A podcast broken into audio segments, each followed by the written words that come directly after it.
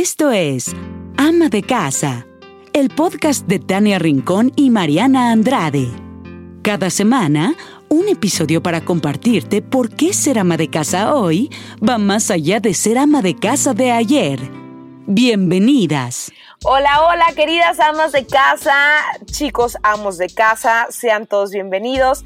Estamos arrancando súper contentos nuestra segunda temporada después de un periodo no de descanso porque estuvimos trabajando para todos ustedes y es que pues en esta nueva modalidad trabajamos desde casa. Tenemos un tema súper interesante y antes de que presente a Mariana solo voy a dejar como esta frase en, en la mesa y ahorita Mariana nos va a explicar por qué. Dicen que la definición de la riqueza es el número de días que puedes sobrevivir sin trabajar físicamente mientras, mientras mantienes tu estándar de vida. Y es que de eso vamos a hablar, de las finanzas. Querida Mariana, te extraño con todo mi ser. Amiga, yo también te extraño muchísimo, ya siento que ahora sí tiene mucho que no te veo y que pues tampoco te escuchaba por aquí después de esta pequeñita pausa que que hicimos pues para poder organizarnos, para organizar temas interesantes, temas súper básicos que nos van a ayudar a pues a prepararnos a esta nueva a esta nueva normalidad, porque estamos reorganizando todo, estamos agarrando equilibrio y las finanzas en el hogar pues son un tema, ¿no? Siempre es importante saber cómo hacer rendir nuestro dinero, cómo poder multiplicarlo o saber si ahorita es bueno o no invertir. Para eso, y qué mejor, pues tenemos a una experta, a una asesora financiera, ella es Danisa Mena. Danisa Mena es licenciada en Administración de Empresas, certificada como corredora de valores, especialista en negocios, inversiones, finanzas personales y reorganización financiera. Tiene un proyecto de emprendimiento que desarrolla a través de su marca en Instagram eh, como arroba Danisa Mena y ahí pues está compartiendo constantemente contenido y ayuda justo a las personas, como les mencionaba, a organizar sus finanzas personales y saldar deudas. Danisa Mena, muchísimas gracias por estar aquí con nosotras. Hola, hola, yo estoy súper feliz de poder compartir con ustedes en esta noche. Danisa, el gusto es de nosotros y sobre todo que tenemos tantas y tantas preguntas, primero creo que a título personal y también seguramente de, de todos los que nos escuchan y todas también que nos escuchan es, vamos a hablar de finanzas personales, pero creo que nos tienes que contar qué son las finanzas personales. Claro que sí, claro que sí. Las finanzas personales es la capacidad que tenemos cada uno de nosotros de poder administrar el dinero que llega a nuestros hogares. Y la verdad es que hablar de finanzas siempre trae como que cierta incertidumbre porque las personas dicen, bueno, pero es que yo no sé manejar el dinero o no sé cómo llevar un presupuesto y piensan que es complicado. Y realmente es bastante sencillo. Es un tema de con la práctica, el día a día, ir tomándole como el paso. Pero esa capacidad que cada uno de nosotros tenemos de poder administrar el dinero cuando cobramos o recibimos un pago por algún servicio que ofrecemos, esa capacidad de rendir cada peso, de que podamos saldar todos los compromisos que tenemos en el mes y de poder cubrir las necesidades básicas de nuestros hogares. Pero, así súper, súper llano, cada uno de nosotros en nuestro día a día aplicamos las finanzas personales en una menor o menor grado. O sea, va a depender de, de cada quien, pero sí lo hacemos hasta de manera inconsciente porque hay una cosa y es que la mayoría de nosotros, el comportamiento que tenemos hacia el dinero proviene de lo que nosotros pudimos ver en nuestro ambiente cuando éramos pequeñitos, como vimos a nuestros padres, a nuestros tíos, cómo se comportaban en relación al dinero, pues es de esta misma manera como cada uno de nosotros hoy lo hacemos, porque es algo aprendido. Wow. Nunca lo había yo pensado así, fíjate. Sobre todo que acabas de poner muchísima responsabilidad en nuestros hombros. O sea, ya nuestros hijos nos imitan a ahorrar cada peso, cada dólar, cada cosa que llega a nuestra vida. Sí, es así, totalmente. Tienen el compromiso de, de poder enseñarlos a ahorrar con una pequeña alcancía, ir educándolos, porque es así como ellos cuando ya sean mayores van a poder crecer con esa base financiera de, de aprender a ahorrar, de, de querer eh, administrarse correctamente con sus finanzas, porque van a aprender de ustedes. Te voy a contar mi experiencia, Dani. Muchísimo tiempo yo tuve un trabajo fijo y hoy día que no tengo un trabajo fijo, ahorro más que cuando lo tenía. Entonces me he dado cuenta que realmente es falta de organización. Si yo muchas, vi un post tuyo donde decía justo esto, que muchas veces te das cuenta, o sea, tantos, tantos años trabajando pude haber ahorrado muchísimo y no lo hice. Hoy día apenas lo estoy haciendo. Entonces, ¿cómo, cómo organizarnos? ¿Cómo poder hacer rendir nuestro dinero? Sí, fíjate que justo en ese punto, eh, cada uno de nosotros tenemos realmente la capacidad de ahorrar. Lo que pasa es que no va a ser un hecho hasta que cada uno de nosotros digamos, bueno, tengo que empezar a ahorrar porque entiendo que, que no lo estoy haciendo y, y dejar de postergarlo. Porque cuando estamos en este proceso muchas veces tenemos algunas creencias limitantes que nos impiden arrancar con el ahorro, eh, como pensar, por ejemplo, el cobro muy poco, el dinero no me alcanza, o puedo ahorrar más adelante, o en la más común que es, el mes que viene yo empiezo a ahorrar, y siguen llegando los meses, siguen llegando los meses, y cuando vemos a ver, podemos pasar hasta un año o más, y todavía no hemos empezado a ahorrar porque esto es un hábito, es como, como hacer ejercicio, como tomar agua suficiente cada día, como comer saludable, como cualquier otro hábito, va a tomar un tiempo y lo primero es tomar la decisión de hacerlo.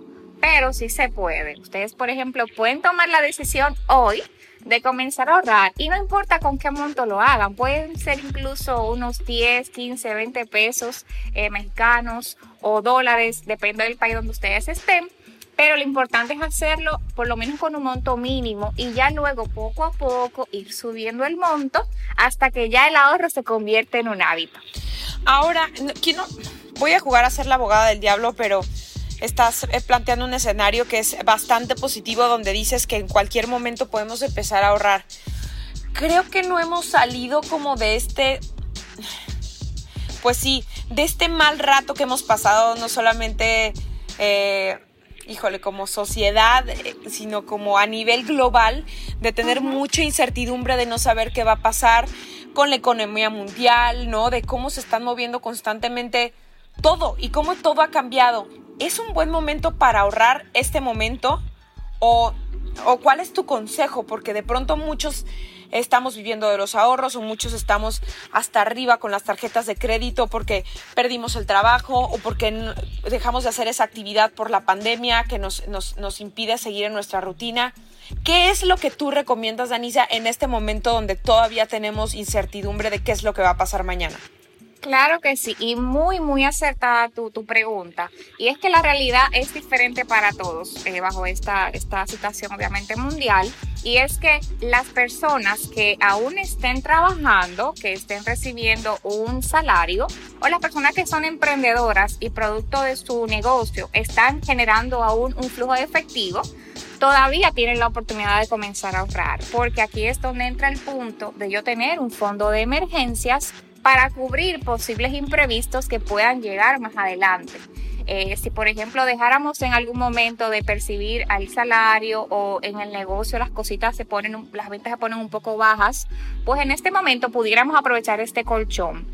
Si en el caso de las personas que nos escuchan están justo ahora viviendo de ese fondo de emergencia, de ese ahorro, pues tal vez per se, per se no pudieran hacer un ahorro monetario, pero sí pudieran eficientizar los gastos dentro del hogar, por ejemplo en las compras y en los gastos que son esenciales en el día a día y pues hacerlo de una manera más inteligente.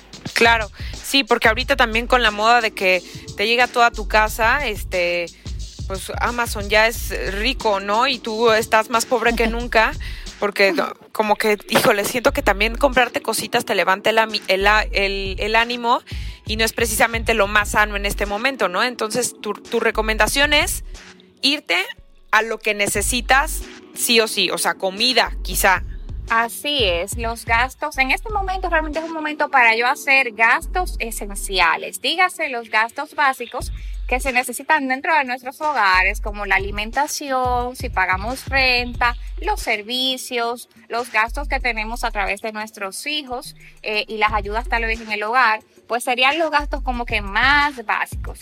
Ya cualquier otra compra, cualquier gustito que nos queramos dar, pues entiendo que puede esperar. Y aquí es donde yo hago un juego de dos preguntas. Preguntarnos si realmente es algo que necesitamos o si es algo que nos gusta, es un gusto que nos queremos dar. Identificar ahí cuál es la raíz de esa compra. Porque muchas veces es cierto, estamos en Amazon, estamos en Instagram, vemos tiendas, estamos ociosos, estamos mirando por allí y pues podemos ver algún artículo que nos guste mucho, pero sabemos que en el fondo tal vez es un gustito, es algo que puede esperar y que pudiéramos comprarlo más adelante, porque justo ahora tal vez no es una necesidad primaria. Entonces es ahí donde yo tomo la decisión correcta y de ese modo puedo eficientizar todavía más ese dinerito pues que me queda en la cuenta aún. Me voy a, Mariana, me voy a tatuar esa frase. ¿Cuál es la raíz de esta compra? me la voy a poner en el brazo antes de que quiera comprar cualquier cosa. ¿Cuál es la raíz? Híjole, sí. Oye, es que justo con todo lo que estábamos platicando me doy cuenta que a mí lo que me ha hecho ahorrar ahora que no tengo un trabajo fijo, pues es la crisis, pero es más el miedo y eso tampoco me tiene tan contenta porque es esta incertidumbre de, pensar que tal vez mañana yo no vaya a tener trabajo o que se viene más fuerte la crisis y entonces el miedo me está haciendo guardar mi dinero. Y digo, es difícil la pregunta, pero ¿cómo Dani puedo yo sentir que ese dinero no se hace agua en un banco? O sea, ¿cómo puedo invertir? ¿Cómo puedo moverlo? Fíjate que realmente lo que tú estás haciendo es lo correcto. Justo en este momento, todas las personas que están generando un ingreso, eh, aunque tú estés ahorrando tal vez por un poquito de miedo y demás, ese es, este impulso. Varias personas tienen diferentes impulsos, pero lo importante es ahorrar, porque de esa manera tú estás preveyendo lo que pueda pasar a futuro. Y es que ahora mismo es cierto que estamos pasando una situación mundial, pero en nuestro día a día, sin la pandemia, por ejemplo, podemos tener diferentes imprevistos o emergencias que van a llegar, porque solamente tenemos que estar aquí eh, para que eso pase, pudiera pasar cualquier situación de salud o pudiera dañarse algo en, nuestro, en nuestros hogares o pudiéramos tener cualquier imprevisto que requiera que saquemos una cantidad de dinero para afrontar eso que llegó, por lo cual no estábamos preparados en este mes. Y pues con esos ahorros, pues es nuestra única herramienta, ya que cuando no tenemos ahorros, recurrimos a las tarjetas de crédito, hacer avances de efectivo o tomar alguna deuda que al final nos va a salir mucho más caro. O sea que el ahorro es lo esencial. Incluso, me voy más lejos, en, el caso eh, del ahorro, muchas personas ahora mismo como estamos eh, confinados, hay algunas categorías dentro de nuestros gastos variables que han bajado o han, se han eliminado por completo, como por ejemplo los gastos de diversión, gastos eh, varios que podamos tener cada uno de manera individual que, que pudieran eh, verse afectados porque ya no podemos salir, estamos en casa. Y eso hace que esa parte de los ingresos pues podamos guardarla también y ahí tenemos incluso un ahorro involuntario, como yo digo, porque la misma eh, cuarentena ha hecho que no tengamos que, gastar en esas categorías. Sí, por ejemplo, en mi caso eran las salidas los fines de semana restaurantes que siempre comías fuera, pues, o, también que las bolsas... Eh, bueno, cualquier mujer, no importa cuando lo digas, zapatos y los lentes y no, porque ahorita de las realidades con, con las que nos enfrentamos en casa es que pues no necesitas estar como tan arreglada o no necesitas estar comprando unos zapatos cada, cada mes o, o, tener esta forma de vivir tan consumista o por lo menos a la que yo estaba acostumbrada y quizá eso se puede convertir ya en un ahorro, o sea, hacerlo un hábito. Así es. Totalmente de acuerdo y, y hemos visto que podemos vivir con menos realmente. Sí, eso sí nos ha dejado este confinamiento de verdad. Valorar los pequeños detalles. Ahora, Danisa, dime una cosa, ¿estás a favor o en contra de las tarjetas de crédito? ¿Son un arma de doble filo? ¿Las recomiendas, no las recomiendas en este momento? En las tarjetas de crédito, realmente ese es un tema que, que nunca falta en nuestras finanzas personales y es que las tarjetas de crédito no son una herramienta mala realmente. Lo que la hace bueno o mal es el uso que cada persona le da a la tarjeta. Porque hay una confusión con la tarjeta y es que realmente la tarjeta es solamente un medio de pago. Es un medio de pago como el efectivo. Es lo mismo. Lo que pasa es que a nivel subconsciente, cuando nosotros tenemos una tarjeta de crédito, tiene dinero disponible y podemos tener también una tarjeta de débito, también tiene dinero disponible, nosotros tendemos a pasar más la de crédito porque es como que no nos duele, o sea, uno, uno pasa la tarjeta y es como, como una alegría, o sea, es como si fuera una extensión más de tu salario. Y es por eso que a nivel subconsciente no nos duele pasar la tarjeta, o sea, podemos hacer muchísimas compras y no caemos en cuenta hasta que nos llega el corte de la tarjeta con lo que hemos consumido. Y, es ahí donde pueden venir los problemas ya a nivel financiero en cuanto a las compras de consumo. Es por ello que es importante utilizarla de una manera adecuada, tratar siempre de no exceder un número de dos tarjetas que es lo que yo recomiendo. Hay personas que pueden tener llegar a tres y es aceptable, pero ya cuatro, cinco, seis, siete tarjetas es mucho. Lo ideal es tener como mucho tres tarjetas y que entre ellas no sobrepasen los ingresos que tú puedas recibir durante un mes. Y esto es porque si te ves en una situación apretada más adelante, pudieras llegar a explotar cada una de las tarjetas y pues se hará mucho más difícil poder saldarlas todas. Entonces, si pudieras manejarte incluso con dos, sería más favorable. Y algo muy, muy importante con las tarjetas es que cuando tú la utilices, no deberías de sobrepasar el 50% de tu límite aprobado. Imagínate que si tu tarjeta es de unos 30 mil, lo ideal es que tú llegues a unos 15, 16 mil, para que así tu score crediticio siempre se mantenga en un buen puntaje y tu crédito siempre esté bien. Y sobre todo, que nunca te pases de la fecha límite de pago, pues allí donde vienen los recargos. ¡Wow! está buenísimo. me suena súper lógico y me suena también muy familiar porque justo hace como yo creo que tiene como cinco meses que yo me deshice de mis tarjetas de crédito porque yo no las sabía usar y me pasó justo eso, que entre tantos meses sin intereses, de pronto ya lo que yo debía se estaba comiendo mi salario, o sea, mi sueldo y entonces pues ya no tenía yo ni siquiera dinero para ahorrar. O sea, sí me di cuenta de muchas cosas, pero la verdad es que no, no pude asesorarme a tiempo con alguien y entonces pues más bien me di cuenta, pero ya sabes, con tropezones. Claro y deudas. Sí, sí, pero, pero lo importante es que aprendiste y que ya hoy pues tienes un mejor manejo y eso es lo importante. Muchas veces aprender nos va a doler un poquito, pero no importa. Si al final pues ya en adelante eh, tenemos buenos aprendizajes y que los iremos aplicando poco a poco.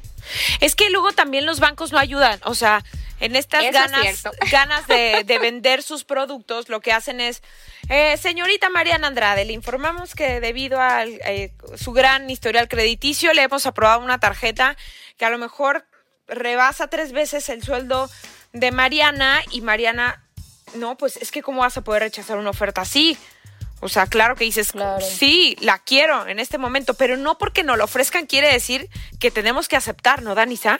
Sí, así es. De hecho, yo subí una publicación hace poco con esa, con esa misma pregunta, porque a mí me, me ha pasado muchísimas veces, y más ahora en estos tiempos, los bancos realmente han tenido una tendencia a hacer más llamadas, a hacer más publicidad para llamar a las personas y que tengan más tarjetas de crédito. Realmente al banco lo que le interesa es tener mucho más clientes. Si tú tienes ya 5 o 10 tarjetas, el banco no le interesa tanto esa parte, si tú te has manejado bien, y lo que quiere es darte más y más tarjetas, y por eso porque no las ofrezcan no significa que debemos aceptarlas. Si ya, por ejemplo, tenemos una cantidad X de tarjetas con las cuales ya nos manejamos bien, ya nos gustan los beneficios, estamos contentos con esos montos disponibles, pues que el banco nos llame, pues podemos decir perfectamente que no aunque parezca una súper buena oferta, pues al final lo ideal es no aceptarla. Eso es en cuanto a las tarjetas de crédito. Ya, o sea, como recapitulando es no tener más de dos, que no excedan el límite de crédito de, lo que tú ganas, que mensualmente, digamos, y no tenerlas ahora sí que hasta el tope, sino tenerlas a la mitad de la línea de crédito que tenemos. Así es, porque si la usas, si siempre, por ejemplo, la usas el total, eso hace que tu score bancario baje. Claro. Oh.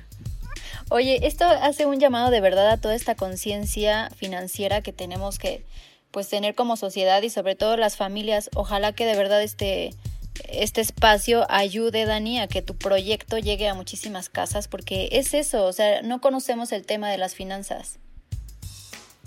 Sí, y hay, y hay una razón para ello, y es que, por ejemplo, nosotros en las escuelas no nos educan financieramente, no hay una clase de finanzas personales, por ejemplo, en las escuelas o universidades, o, incluso en, en, nuestra familia, no nos, no nos educan bien en esta parte. Y es por eso que nosotros crecemos y ya cuando empezamos nuestro primer empleo, y el banco, por ejemplo, nos llama, nos da nuestra primera tarjeta de crédito, empezamos a consumir y a gastar y no aprendemos a, cómo manejarnos hasta que tenemos muchos tropezones en el camino y es ahí donde poco a poco vamos aprendiendo.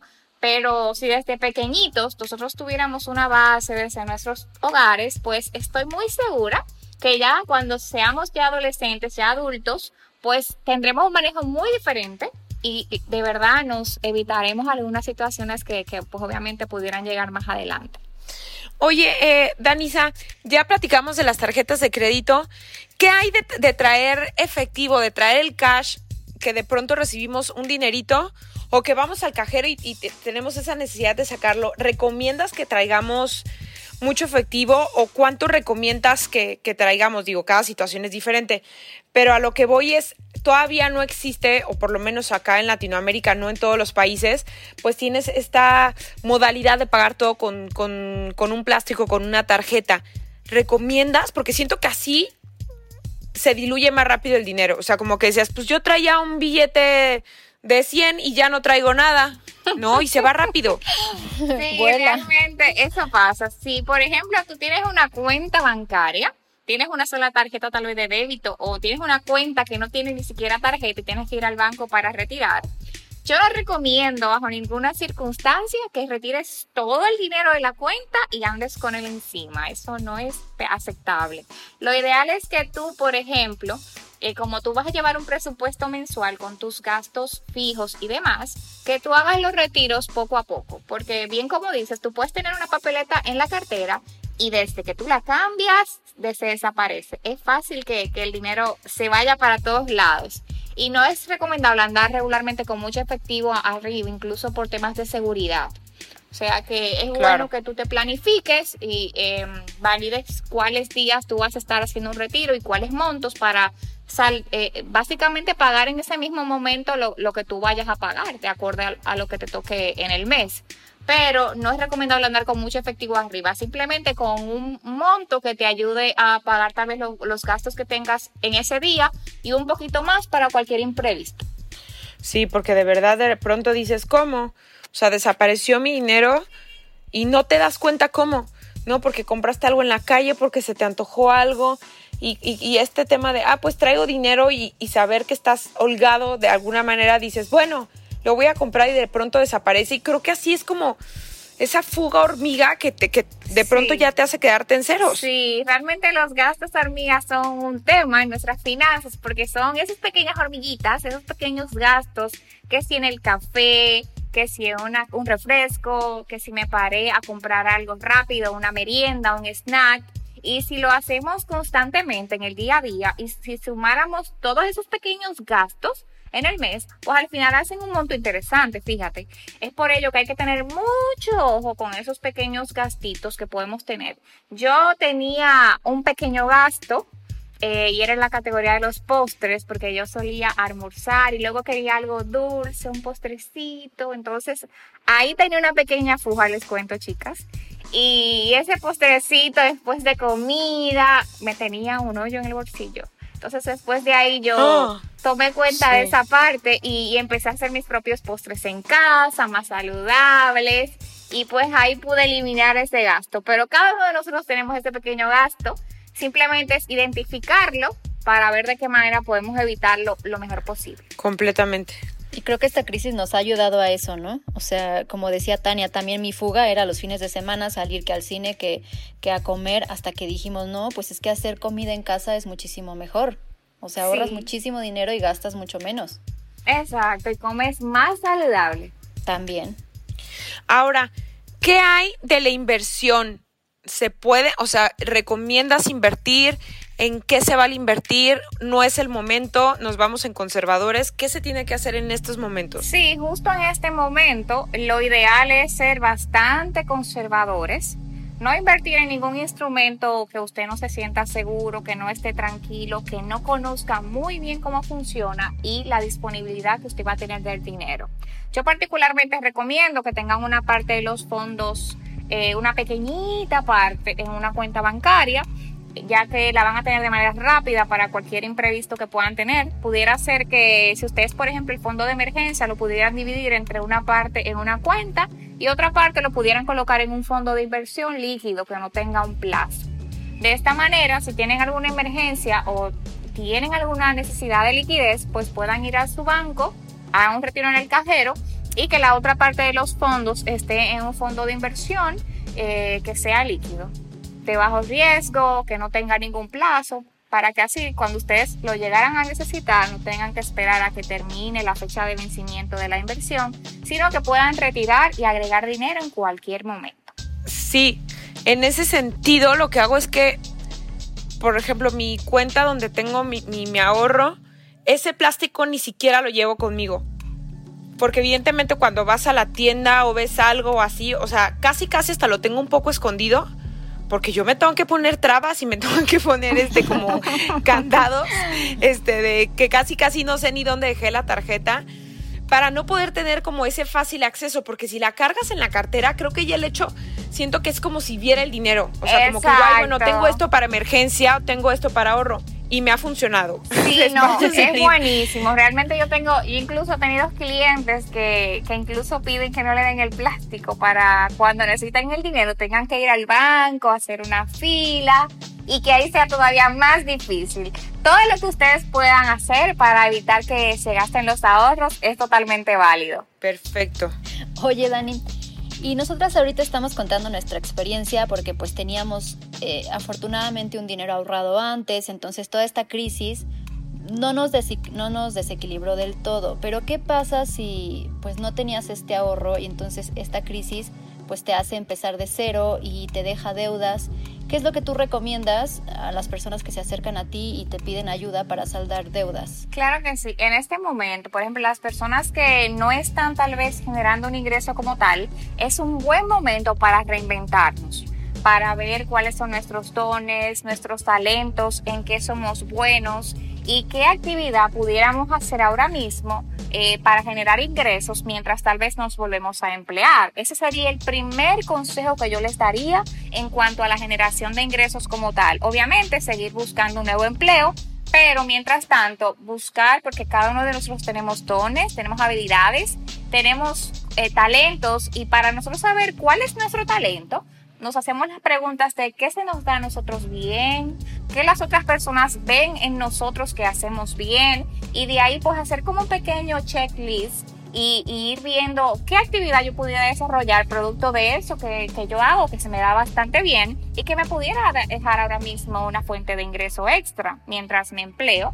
Ya en cuanto a las deudas, tengo que hacer un análisis de mi situación financiera, anotar todas las deudas que yo tengo al día de hoy, ver las opciones que están dando los bancos ahora mismo para renegociación de deudas, que en todos los países está hábil. Y, por ejemplo, pudieran hacerle un préstamo de consolidación donde unificamos aquí si tienen tarjetas y tienen préstamos y le damos un nuevo crédito para que de manera mensual pues puedan pagar una pequeña cuota eh, y sería un solo pago. Ya no sería lo mismo como pagar varias tarjetas, varios préstamos y de esta manera pues se puede hacer un acuerdo más favorable para el cliente o si solamente deben tarjetas, pues también pudieran hacer un acuerdo de pago con una entidad financiera y que ya producto de este nuevo emprendimiento que surja, tal vez pudieran ir abonando todos los meses. Es importante que ahora eviten hacer cualquier nueva deuda, ya que lo, ideal es atacar las deudas que tenemos. Y por ejemplo, las personas que se han quedado sin empleo, regularmente si fue una cancelación reciben un, un dinero extra producto del tiempo trabajado en su empresa y pues que economicen lo más posible estos fondos y traten de hacer todos los consumos de manera inteligente para tratar de extenderlo lo más posible.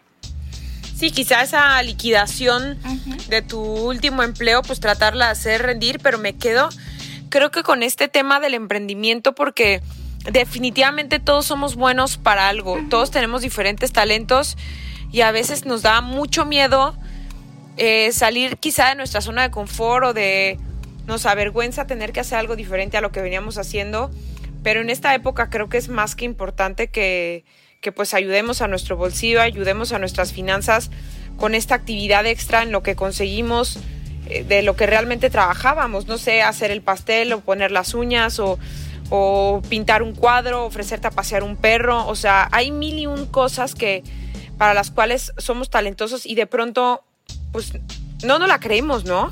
Sí, y realmente créeme que todos, todos, todos tenemos al menos un solo talento. Lo que pasa es que muchas veces no lo hemos descubierto, pero el talento está ahí. Lo que hay que descubrirlo y sacarlo a flote realmente y emprender, porque realmente eh, financieramente cada uno de nosotros debemos de tener mínimo dos fuentes de ingresos. Eso es lo mínimo recomendable. Si, por ejemplo, las personas que solamente eh, son empleados y aún no han emprendido un proyecto o no han generado otra fuente de ingreso, si esa fuente principal se va, pues al final nos quedamos sin nada. Por eso que mínimo hay que tener dos para si en algún momento la otra no está, pues podemos continuar con la otra fuente que está activa. Eso es buenísimo, buenísimo consejo. Súper buen consejo, sí. Y Dani, si yo quiero emprender un proyecto, ¿necesito tener mucho dinero? Claro que no, existen muchísimos proyectos que puedes empezarlo incluso sin dinero. Eh, en esta era digital, con solamente un computador, tener internet, tener tu idea de negocios, pues puedes arrancar perfectamente y ya luego en el camino pues vas haciendo tal vez alguna que otra inversión, pero de entrada no necesitas tener realmente un recurso como tal. Sí disposición, ganas de echar para adelante, buena vibra y de verdad enfocarte en eso que tanto quieres. Ay, qué gran noticia. Es como ver la luz al final del túnel y decir, hay esperanza y, voy a poder salir de esta, ¿no? Porque sí, nosotros hablamos de un escenario que quizá nos favorece y que no hemos visto pues obscuridad en, esta penumbra, ¿no? De, de, enfermedad, de desconocimiento, de momentos inciertos, pero pues tristemente hay muchísima gente allá afuera que sí perdió su empleo o a su esposo le tocó este, trabajar doble pero con ingreso de lo mismo y, tú estás temerosa a saber si lo ayudas o no lo ayudas. O sea, creo que esto es importantísimo que digas con ganas de querer hacer las cosas, se va a poder hacer. Sí, así es, totalmente. O sea, que lo importante es tomar la decisión de hacerlo, ya que como todo en la vida, hasta que no tomamos la decisión realmente de emprender, de poner orden en nuestras finanzas, de hacer cualquier proyecto que tú tienes ahí bien guardadito que aún no te has animado a realizar, este es el primer paso. Toma la decisión, haz un pequeño plan de acción tomando en cuenta eh, cómo puedes empezar, qué paso puedes hacer hoy, qué paso puedes hacer mañana. Y cuando te das cuenta, pues ya tienes un proyecto armado. Ok, perfecto. Ahora, ya hablamos de, de, de poder emprender, ya hablamos de poder tener un mejor manejo de tarjetas de crédito, del efectivo y de las inversiones. ¿Qué hay del ahorro? ¿Cuánto dirías tú que es lo recomendado para que cada quien ahorre? O sea, si, si somos muy nuevos en, en ahorrar, ¿Cuál dirías tú que es el porcentaje que tenemos que ahorrar de nuestro sueldo? Muy buena pregunta, Tania. Y es que esta es una pregunta, como yo diría, es una pregunta universal, porque muchísimos gurús, muchísimos expertos dicen que si el 10, que si el 20, que si el 30, pero yo particularmente digo que como las finanzas son personales y cada persona pues tiene un escenario distinto, Dependiendo de la etapa de vida en la que tú estés, va a depender tu por ciento disponible para ahorrar. Porque fíjate, si de las personas que nos escuchan, tal vez hay personas que viven aún con sus padres y tal vez no tienen tanta carga eh, de un hogar como tal, pues obviamente van a tener una disponibilidad tal vez hasta un 50% del ingreso para poder ahorrarlo. Mientras que si tal vez somos emprendedores o ya tenemos nuestra familia, tal vez solamente nos quede un 10 o nos quede un 5 o nos quede un 20, dependiendo de nuestra situación. Y es por ello que yo recomiendo que una vez tú hagas un presupuesto mensual ya con tus ingresos de toda tu familia, los gastos que tú tienes todos los meses, pues al final tú veas qué tanto sobra en tu hogar todos los meses. Para partir de ahí y empezar a crear el hábito, como estamos empezando desde cero, lo ideal es que tú empieces con un monto pequeño porque crear un nuevo hábito al principio nos cuesta. Vamos a sentir que, que, estamos haciendo algo diferente y algo nuevo y tú vas a colocar allí una pequeña cantidad y lo vas a ir aumentando cada 15 días o cada mes para poco a poco eh, tener un monto ya fijo estipulado. Pero en esta primera etapa yo recomiendo es crear el hábito puede ser un 5, un 6, 7%, hasta un 10%, pero va a depender de cada persona. Si tu presupuesto te permite ahorrar un 20%, pues buenísimo. Si solamente te permite ahorrar un 5 en este momento, también está buenísimo, porque lo importante es empezar y es hacerlo. Y algo importante, Tania, es que eh, las personas dejan el ahorro para el final. Y esto es un grave error. Porque si nosotros, por ejemplo, recibimos dinero y empezamos a hacer los pagos, vamos al súper, nos damos uno que otro gustito, al final no queda dinero en la cuenta porque el dinero se, va, se va esfumando poco a poco. Y es por eso que cuando nosotros recibimos dinero, lo primero que tenemos que hacer es sacarlo del ahorro. Ya una vez que hemos sacado la cantidad X que vamos a ahorrar, pues a partir de ahí tú empiezas a hacer tus pagos, igual el dinero se va a esfumar, porque verdad, es lo normal, pero ya el ahorro estará salvo, ya estará aparte en una cuenta separada solamente para ahorro y pues vas a poder continuar con los gastos del mes y, y vas a sentir que lo lograste. Pero es porque lo estás haciendo de primero y nunca debe dejarse para el final. Hay que justo saber, porque muchos, me incluyo, no lo sabíamos, hay muchos bancos que te ofrecen esta opción. Una vez que cae el dinero a tu cuenta, puedes separarlo. Entonces hay dinero que tienes disponible a diario, como comentabas hace rato, y hay dinero que se va a un ahorro que tú ya no ves y que no puedes tocar. Entonces es cosa de que te acerques al banco con el que estés tú eh, mes con mes y pues que preguntes las opciones que tienes para ahorrar o bien si recibes tu dinero en efectivo, hacer tus sobrecitos y apartar ese dinero pues ahora sí que abajo del colchón, ¿no? Sí, claro que sí. En todos los países los bancos tienen estas cuentas con ahorro programado que ya de entrada, si tú, por ejemplo, ya has hecho tu presupuesto, ya has visto cuánto dinero es el que tienes disponible para ahorrar cada mes, sean 100, 500, 30, el monto X que tú hayas decidido, pues puedes decirle al banco los días específicos que tú quieres que te hagan el descuento y pues te pueden hacer el débito automático y ya pues estará la parte del ahorro reservada. Ahora, Dani, fíjate que yo les quiero compartir, porque yo todo siempre lo, lo comparo con el ejercicio, que es una de las cosas que más disfruto y más me apasiona en la vida antes yo era muy flojita para hacer ejercicio y como que probé mil disciplinas y no me encontraba en ninguna y abandonaba las clases y, no encontraba algo que realmente me apasionara. Y de pronto empecé a correr carreras de 5, de 10 kilómetros y ese tipo de objetivos me ayudaron a que no abandonara y a que no desertara, porque finalmente el ejercicio es un tema de salud. Eso es lo primero. Después vendrán otros mil beneficios, pero lo primero es la salud. Y creo que el ahorro tiene mucho que ver con esto. Si no tenemos objetivos, el dinero se va a diluir así de simple y así de rápido. O sea, yo, por ejemplo, no sé, se me ocurre que el día de mañana quiero ir a vivir a la provincia y, y, comprar una casa allá. Entonces, ese sería uno de mis objetivos. ¿Estoy en lo cierto o los objetivos no son tan importantes en el ahorro? Estás totalmente en lo cierto, Tania. El ahorro tiene que tener un nombre. Si no tiene un nombre, no va a haber forma de que ahorremos porque no vamos a estar motivados. Entonces, nosotros podemos estar ahorrando para 5 o 10 metas. Las metas que ustedes tengan pueden estar ahorrando en el mismo momento para cada meta. Imagínate que de repente quieres comprar tu casa o quieres cambiar el auto o quieres ahorrar para la educación de tus niños, eh, todas las metas que tú puedas tener. Y tú en el mes, por ejemplo, tienes unos 30 mil, unos 10 mil, el monto que tú tengas, y tú puedes dividir en darle tal vez 10 mil a cada meta o 5 mil a cada meta, dependiendo de cómo tú lo quieras dividir. Pero es importante que tengas un para qué. El para qué va a ser esa gasolina que va a mover ese impulso hacia el ahorro. Y si no la tenemos, decimos, bueno, pero ¿para qué voy a ahorrar? Entonces es, es importante tener ese porqué para, para poder afianzar siempre la meta de ahorro. Creo que basta de la mano con los sueños, que los 15 años de tu hija, que la boda, o que quieres hacerle una fiesta a tus papás, o que quieres irte a las vacaciones de tu vida, comprarte el coche de tus sueños. O sea, finalmente este tipo de objetivos pues sí, es súper bonito plantearlos porque creo que una vez que los, que, los logras, es una satisfacción infinita, ¿no? Por, por el, la disciplina de haber apartado ese dinero. Totalmente de acuerdo. Y, y, también es que nosotros, por ejemplo, en nuestro día a día tenemos un empleo o trabajamos en un emprendimiento o hacemos infines de cosas para generar ingresos, pero al final ese ingreso es con la finalidad de lograr algo que queremos, es para, para llegar a algo, para tener un techo, para tener una mejor calidad de vida, para tal cual como decías al principio, en algún momento de nuestra vida, poder tener libertad financiera y no tener tal vez que trabajar y disfrutar esos días en eso que tanto nos gusta sin la necesidad de estar físicamente en un empleo como tal.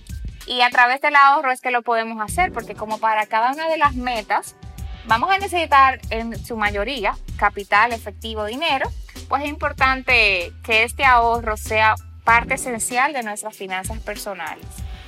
Claro, y esto, ¿sabes qué, Mariana? Para ti, para mí nos debe retumbar más que nunca y para toda la gente que nos escucha, que no tenemos como un empleo fijo, pues finalmente no estamos en una, una caja de ahorros, no tenemos un fondo de retiro, ¿no? Que nos, que nos financia también la empresa, o que somos freelance, para nosotros esto es algo súper importante. Sí, tal cual. Y como dices, Dani, pues digo, la verdad nunca es tarde, pero yo les comparto, yo tengo 31 años y con todo lo que nos has dicho en este episodio, la verdad es que a mí me hubiera encantado empezar antes, mucho antes, a tener este objetivo, a poder ahorrar. A mí me ayudó muchísimo pues tener a mis hijos, porque hoy día mi ahorro tiene un nombre y es pues justo tener una casa para ellos. Yo te comentaba hace rato, muchos pensamos que nunca vamos a poder comprar una casa y tú me decías, todos podemos comprar una casa. Sí, así es. Y, y, y ahora, por ejemplo, que tienes tu motor súper importante, estás ahorrando. Eso es lo principal. Ya luego que tengas un monto X, pues podrás tal vez financiar una parte a través de un banco y vas a ver que es totalmente posible, pero hasta que no llegamos a ese punto de hacer un ahorro, de ver nuestros sueños, incluso yo uso una, una técnica muy buena que es hacer un mapa de sueños o vision board, y ahí yo proyecto todas las metas que yo quiero lograr con imágenes, con frases motivacionales y de esa manera pues mantengo el enfoque pues con esos planes y esas metas por las cuales yo estoy ahorrando e invirtiendo en el día a día y pues así siempre estamos como bien alineados con nuestros proyectos. Eso está súper bueno porque al final del día visualizar todos los días esas imágenes pues te van a hacer que no te no pierdas el foco y que sigas no en ese camino. Ahora, nosotros que somos mamás Dani, me encantaría que nos dieras a lo mejor algún consejo, porque justo lo que dice Mariana, si este consejo me hubiera llegado a mí antes, pues desde que trabajamos, porque trabajamos las dos desde muy chiquitas, hubiéramos ahorrado más. ¿Qué consejo nos puedes dar a nosotros que somos mamás o a las que ya son mamás, que son padres, para darles ejemplo a nuestros hijos y que desde pequeños tengan esta conciencia financiera? Claro que sí. Lo primero que pueden hacer es hablarles sobre el ahorro. Los niños hasta que tienen unos 2, 3 años, que son bien pequeñitos, pues con una alcancía eh, bien colorida, le podemos incluso hacer juegos con, con monedas, tal vez no darle dinero como tal, pero sí hacer juegos creativos donde ellos puedan aprender que se compra con dinero, que hay que ahorrar. Y ellos ya cuando vayan creciendo van a ir viendo los comportamientos que ustedes tengan. Algo importante es cuidar mucho las frases que nosotros utilizamos respecto al dinero. Por ejemplo, evitar eh, frases negativas como que no hay dinero o que el dinero no alcanza, sino que siempre tener una vibra de abundancia, porque así es como ellos van a percibir el dinero también cuando sean mayores. Eh, si por ejemplo cuando van al súper y tal vez los niños quieren llenar el carrito con muchas cosas que tal vez no estaban programadas en la lista de compras, ¿verdad?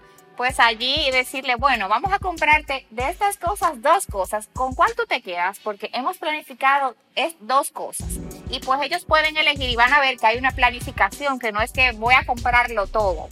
Y esas pequeñas prácticas van a hacer que los niños pues poco a poco vayan tomando el hábito. Eh, también hacer lecturas, comprar libros de cuentos que estén eh, básicamente alusivos a este tema puede ayudar muchísimo y hacer juegos de mesa, que existen algunos que pueden comprar por internet ya para cuando sean un poquito mayores como cash flow. Buenísimo. Sí, ese tipo de frases me, me, llama la atención porque finalmente sí, lo primero que se nos ocurre decirles cuando hace el berrinche en el pasillo de juguetes es...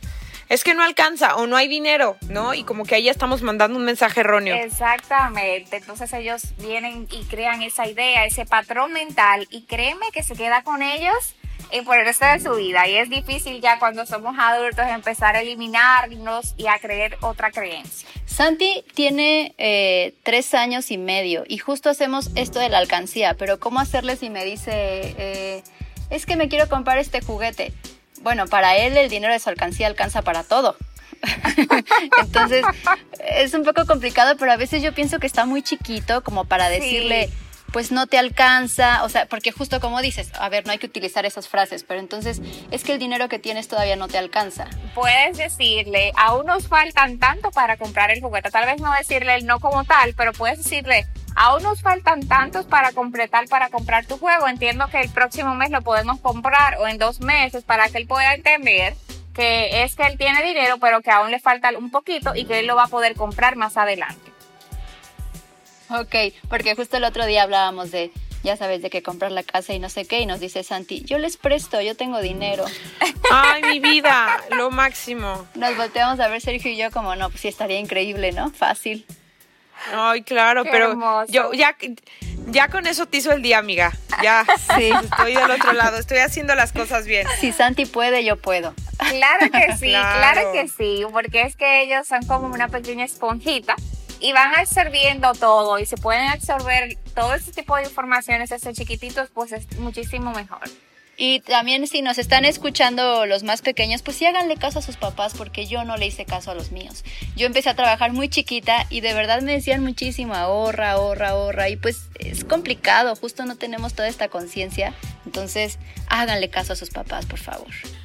Amiga, si tú y yo hubiéramos ahorrado desde que empezamos a trabajar, ahorita le estaríamos compitiendo a Bill Gates y a Carlos Slim. Gracias. Ya ni modo. Pero mira, todo lleva una curva de aprendizaje y aquí estamos aprendiendo a la mejor de Danisa, a quien le agradecemos profundamente que nos haya acompañado desde República Dominicana para el mundo. Gracias de verdad, Danisa, porque nos, compartiste conceptos que son súper valiosos para hoy y siempre, porque pues no está de moda y nunca pasará de moda el tema del ahorro y de cuidar el dinero para prevenir el futuro, que pocas veces pe- pe- pensamos en el futuro. Muchísimas gracias a ustedes por la invitación. Yo encantada de compartir con ustedes, la verdad, y con toda su audiencia. Y la verdad es que para mí fue un gusto. Dani, ¿dónde podemos pues seguirte escuchando, seguirte viendo, leyéndote? Claro que sí, me pueden encontrar en Instagram como arroba danisamena y constantemente me mantengo por allí publicándoles pues contenido y pues les informo por esa misma vía las actividades y talleres que tendré de manera online. Es un regalo. Sobre todo porque se pueden acercar a Dani para que les dé una asesoría personal también y entonces así súper personalizada y puedan explicarle sus, pues ahora sí que eh, su- sus dudas. Sí, así es. Y sobre todo que es una joya, es una joya la cuenta de, de Dani y no la pueden dejar de seguir. Les vamos a dejar también en nuestras redes sociales su cuenta, pero de verdad muchísimas gracias Danisa Mena por estar con nosotros. Gracias a ustedes. Muchas gracias Dani y pues síganos escuchando porque esta segunda temporada empieza con todo, tenemos temas bien padres, invitados padres, interesantes. Nos pueden encontrar en arroba ama de casa MX, pero también no olviden suscribirse para que cada lunes les pueda llegar el episodio. Y recomiéndenos porque al final del día podremos llegar a más y a más eh, amas de casa, a más hombres y mujeres a través de sus recomendaciones. Gracias por habernos acompañado. Denos follow en todas eh, las plataformas de, digitales. Estamos, estamos en Radio, estamos en iTunes, en Spotify, en todas las habidas y por inventar. Así que gracias por habernos acompañado. Nos vemos a la próxima. Gracias por escuchar un episodio más de Ama de Casa, el podcast para mujeres que son o serán amas de casa de hoy. Por favor, comparte, suscríbete y recomiéndalo. Nos escuchamos la próxima semana.